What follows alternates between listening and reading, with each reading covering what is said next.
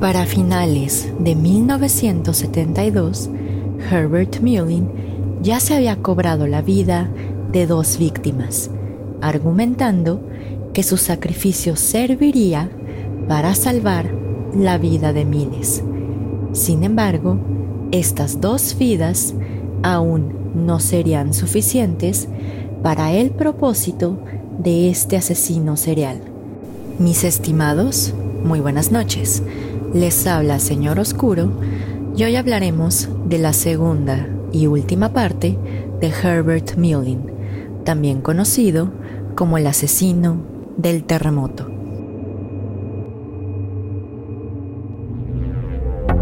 Bienvenidos a Señor Oscuro, un podcast en el que cada viernes su servidora Jessica Ballarino los adentraré en los casos más perturbadores y extraños que se han documentado, ya sea que se trate de temas paranormales o bien de lo más retorcido de la mente humana, nos aseguraremos de que todos y cada uno de estos casos queden grabados en sus sueños y pesadillas.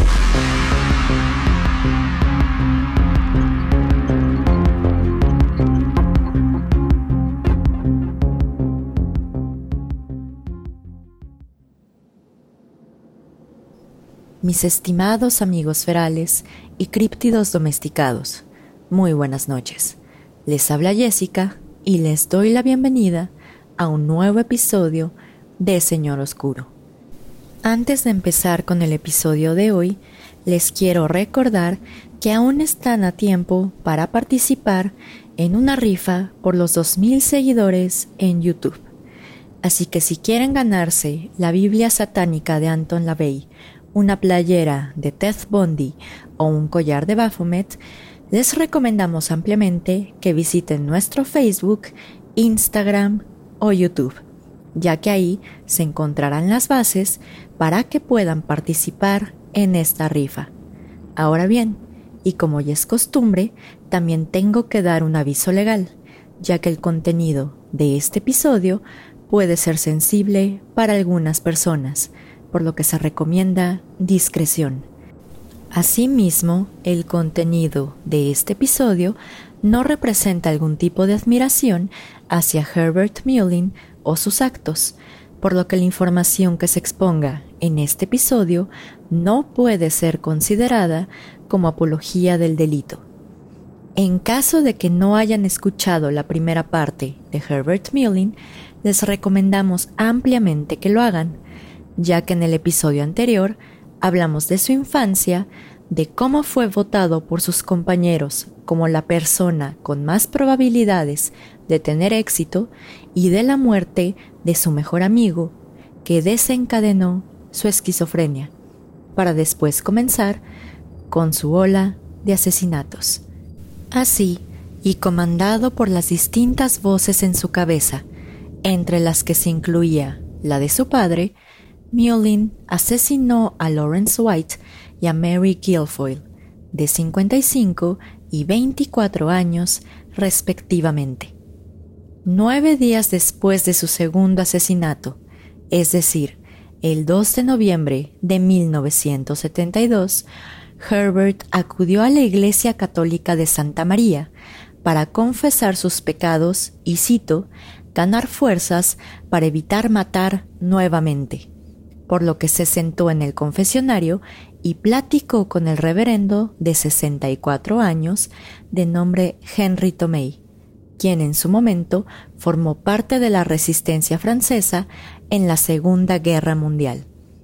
No se sabe exactamente cuál fue la conversación entre el padre Tomei y Herbert, pero lo que sí sabemos es que en algún momento Mullin abrió la puerta del confesionario y acuchilló al padre en el corazón. Se dice que justo antes de morir, el padre Tomei perdonó a Mullin por haberlo atacado. Sin embargo, cuando se le preguntó a Herbert respecto de este asesinato, él manifestó que el reverendo autorizó telepáticamente su muerte.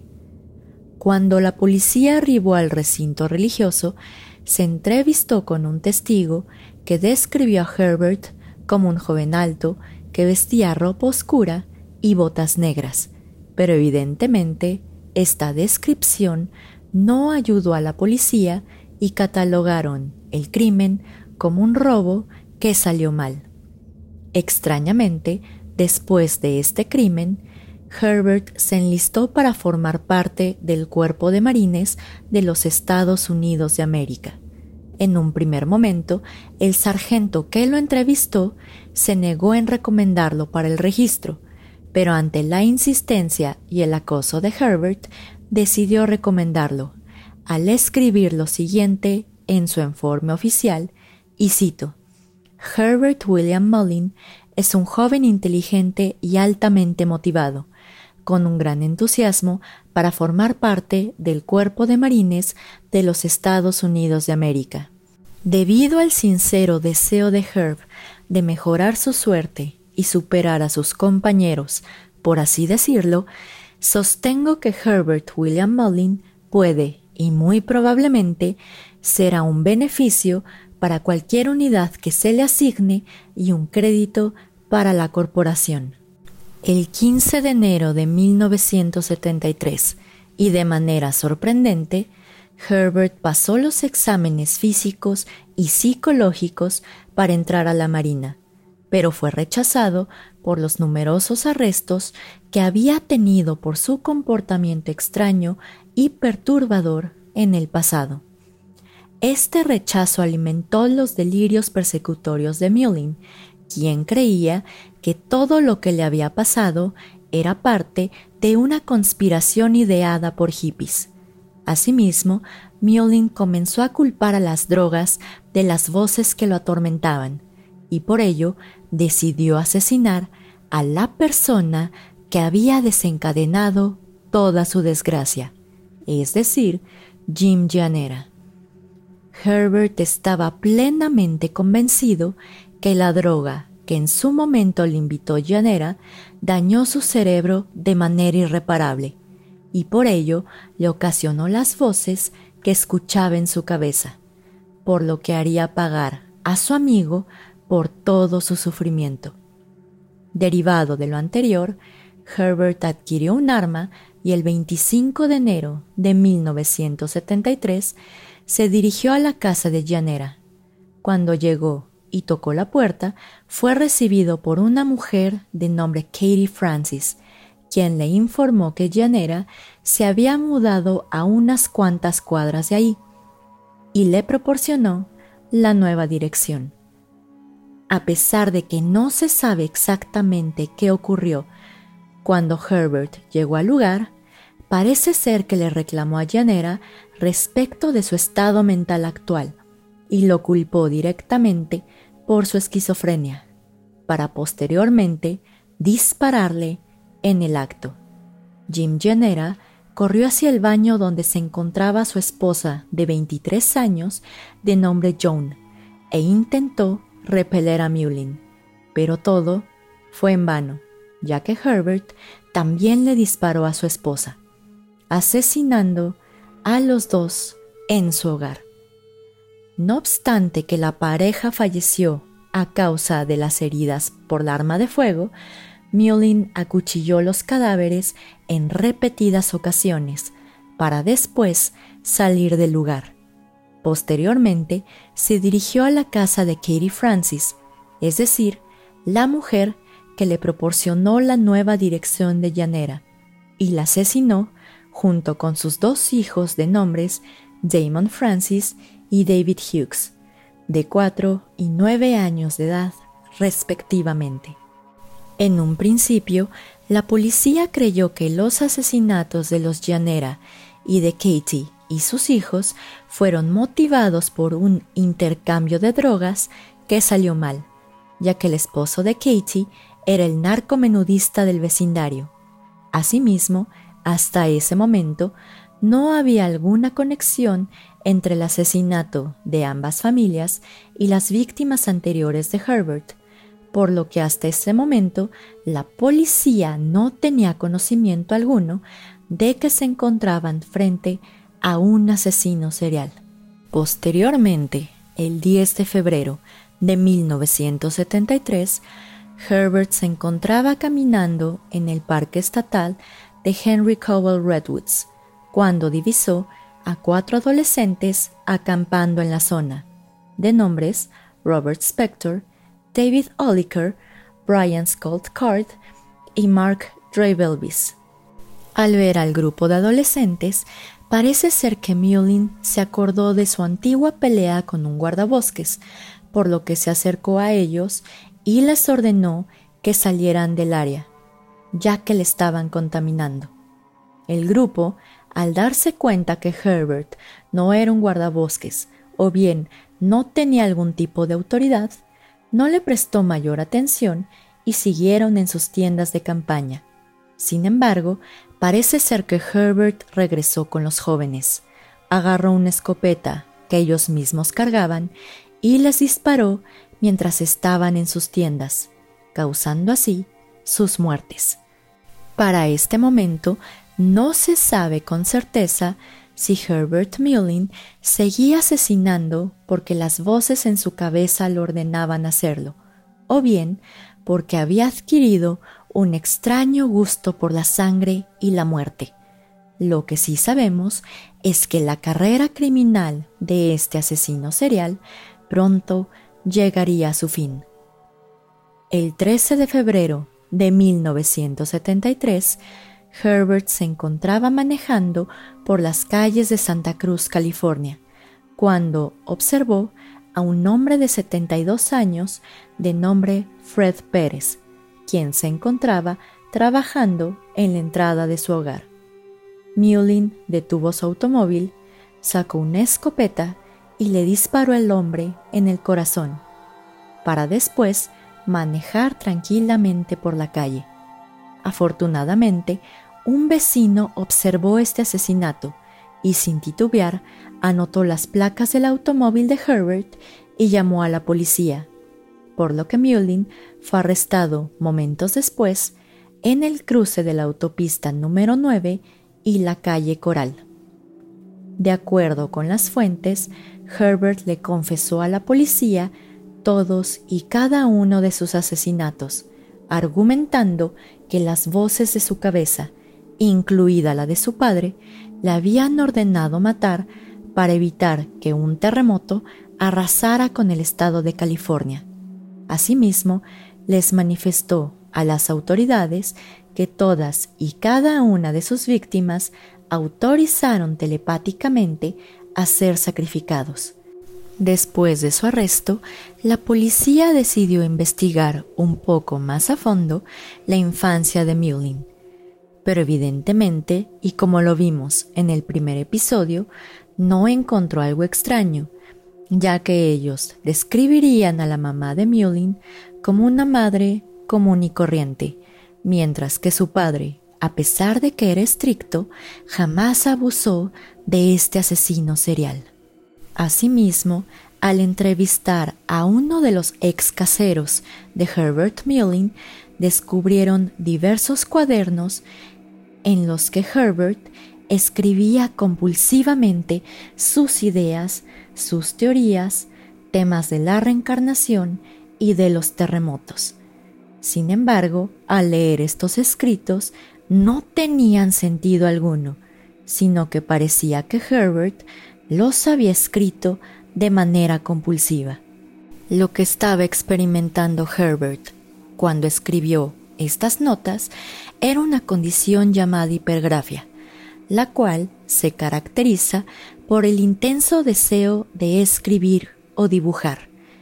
Y este tipo de condición se manifiesta principalmente con individuos que sufren de epilepsia en el lóbulo temporal. Posteriormente, el primero de marzo de 1973, Herbert Mullin compareció ante la corte cargando dos libros de leyes e intentó representarse a sí mismo.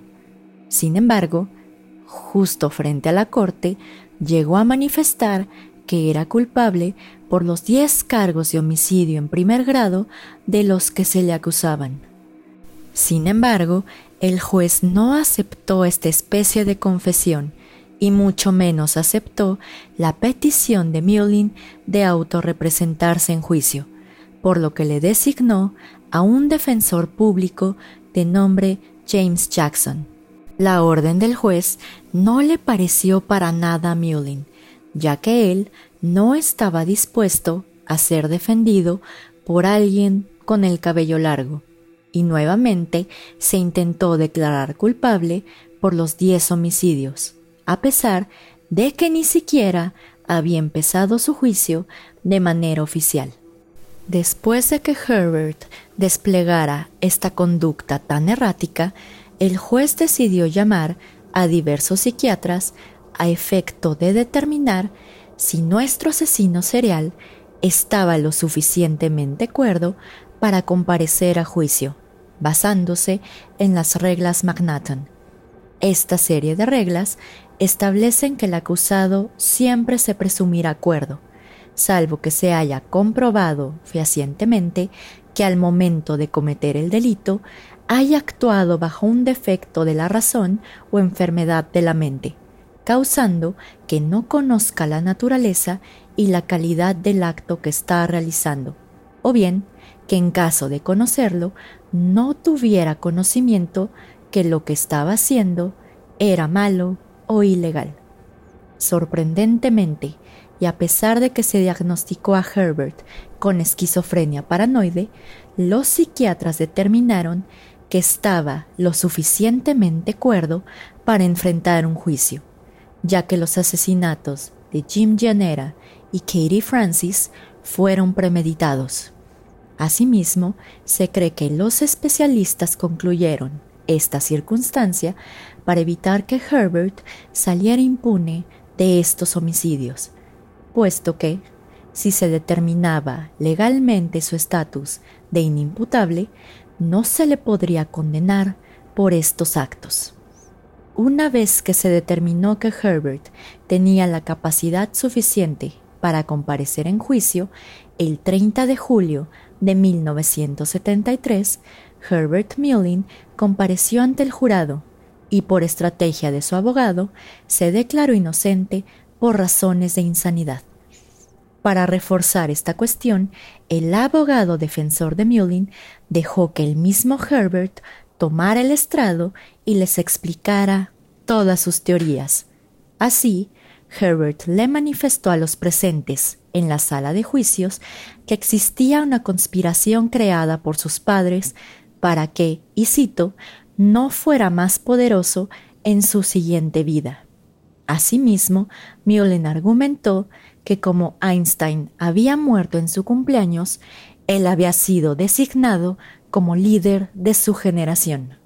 Cuando el abogado defensor le preguntó a Mullin respecto de sus asesinatos, él repitió que todas y cada una de sus víctimas habían dado su consentimiento telepáticamente para ser sacrificadas, ya que, y cito, todos los Homo sapiens se comunican telepáticamente solo que esto no es aceptado por la sociedad.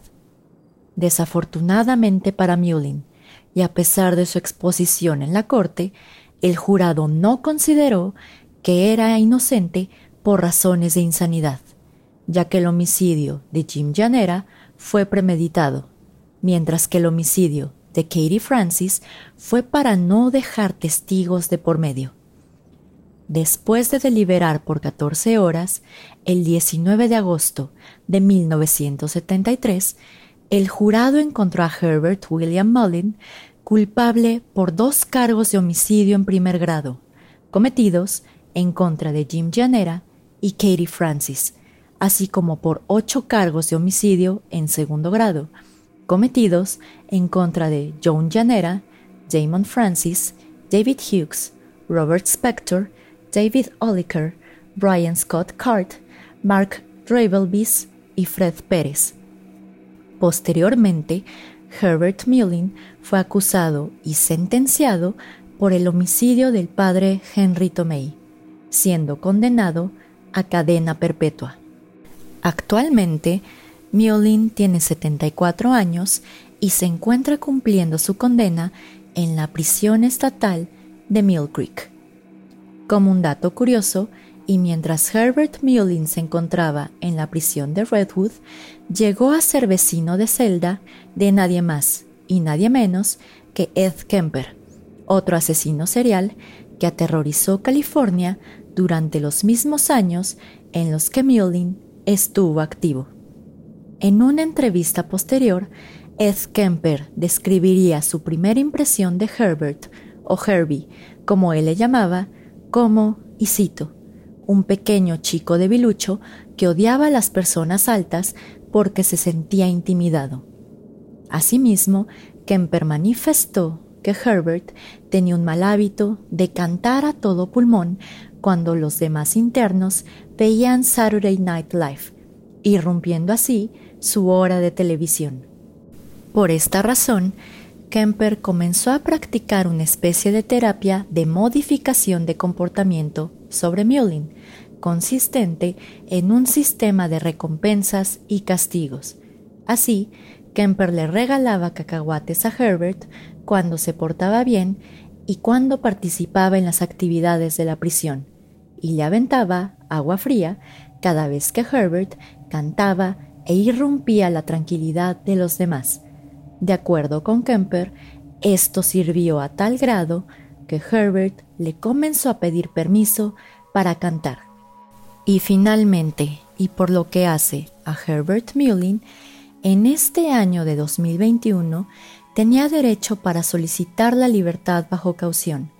Sin embargo, el 16 de marzo de 2021, la Junta de Libertad Condicional de California negó la petición de Herbert, argumentando que aún representaba un riesgo alto para la comunidad, tal y como lo hizo durante su ola de crímenes en 1972 y 1973. Ahora bien, si ustedes quieren saber un poco más qué pasa dentro de la mente de Herbert Mullin, les aviso que él curiosamente tiene una página web, la cual es http diagonales herbertwilliammullin.org.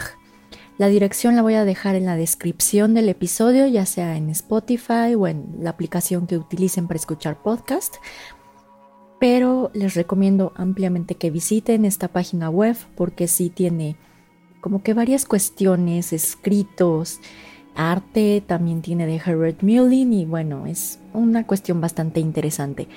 Pero para no arruinarles la sorpresa, les dejo el link en la descripción del episodio para que ustedes revisen esta página donde hay escritos de este asesino serial. Pero en fin, mis estimados, como tal, este sería el final del episodio de hoy. Les agradezco como siempre que nos hayan sintonizado y ya saben que los saludos se quedan al final. Así que por mi parte solo me queda despedirme, desearles que tengan una bonita semana y nos vemos el próximo viernes en otro episodio de Señor Oscuro. Señor Oscuro se despide por el momento. Muy buenas noches.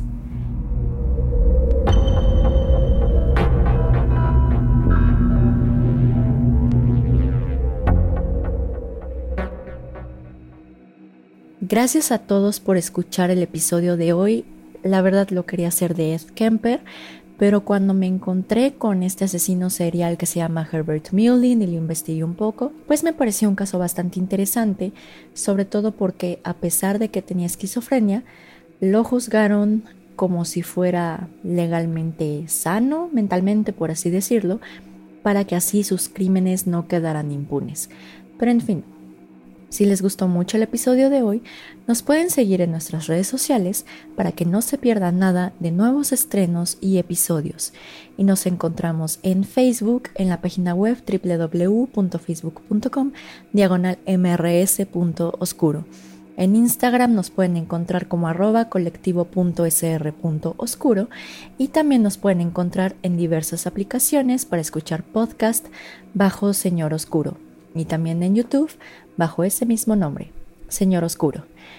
Pero en fin, ya vamos directo a los saludos. Como siempre, le quiero enviar un fuerte saludo y mis bendiciones a Antonio de Relatos de Horror, ya que él siempre nos ha apoyado en nuestro podcast. y lo pueden encontrar en Facebook, Instagram, YouTube y Spotify bajo ese mismo nombre, Relatos de Horror. También le quiero mandar un fuerte saludo al equipo de Carol Sound, ya que ellos me han hecho un gran favor en esperarme a que termine de grabar los episodios para editarlos y para que estén el mero viernes para todos ustedes. Ahora, en YouTube quiero mandarle un fuerte saludo a Ayebella y a su alter ego Costuritas Económicas, a Gustavo Nazar que siempre le manda saludos a nuestros estimados amigos ferales y criptidos domesticados, a Teresa de Jesús García, Jesús Salguero, Hugo Canto, Santiago San, Alejandro del León y Dom Olivares. Y también no sé qué está pasando en YouTube, parece ser que se están borrando algunos comentarios porque sí veo que de repente comentan pero como que la plataforma no los toma en cuenta o luego no aparecen. Entonces esperemos que este error se solucione pronto. En Facebook un fuerte saludo a Gabriel Salina Lépez, Paus Cortés, Yerko Ariam, Tamlin Roten, Wen Lara y a César González García. Y en Instagram un fuerte saludo a Midori CM, Roger Barbosa López, Antonio Rivera, La Reina Roja, al usuario Oros96- Francisco Rubalcaba, Roberto Macías, Rafael G. Hurtado, Rosario Díaz, al usuario Van-Rick C, Emanuel Vázquez, Víctor Mauricio Murillo Rodríguez, Daniel Gagarín, Abel Leguizamón, Alberto Chávez Cruz, José Shaid González, Carlos Cruz, Erika López, Belcán de Luque, Jorge Altamirano, Kevin Cepeda, Gabo Trejo, Neivon Drachenberg, Che Villegas Malestranza, Leirbach, Anne Marín y a Horror-Addict-Guy. Y como siempre, ya saben que mi más eterno saludo y mi mayor agradecimiento va para todos ustedes que conforman la comunidad de Señor Oscuro, ya que aún no puedo creer que ya pasó más de un año de que iniciamos este proyecto y aún así sigue en pie y todo gracias a ustedes. Por mi parte, eso sería suficiente, ya aquí es la 1.50 de la mañana y mañana me tengo que levantar a trabajar. Así que, pues, como siempre, les agradezco mucho que nos sintonicen, que nos apoyen en redes sociales y pues solo me queda decirles o desearles que tengan una muy bonita semana y nos vemos el próximo viernes en otro episodio de Señor Oscuro. Señor Oscuro se despide por el momento. Muy buenas noches.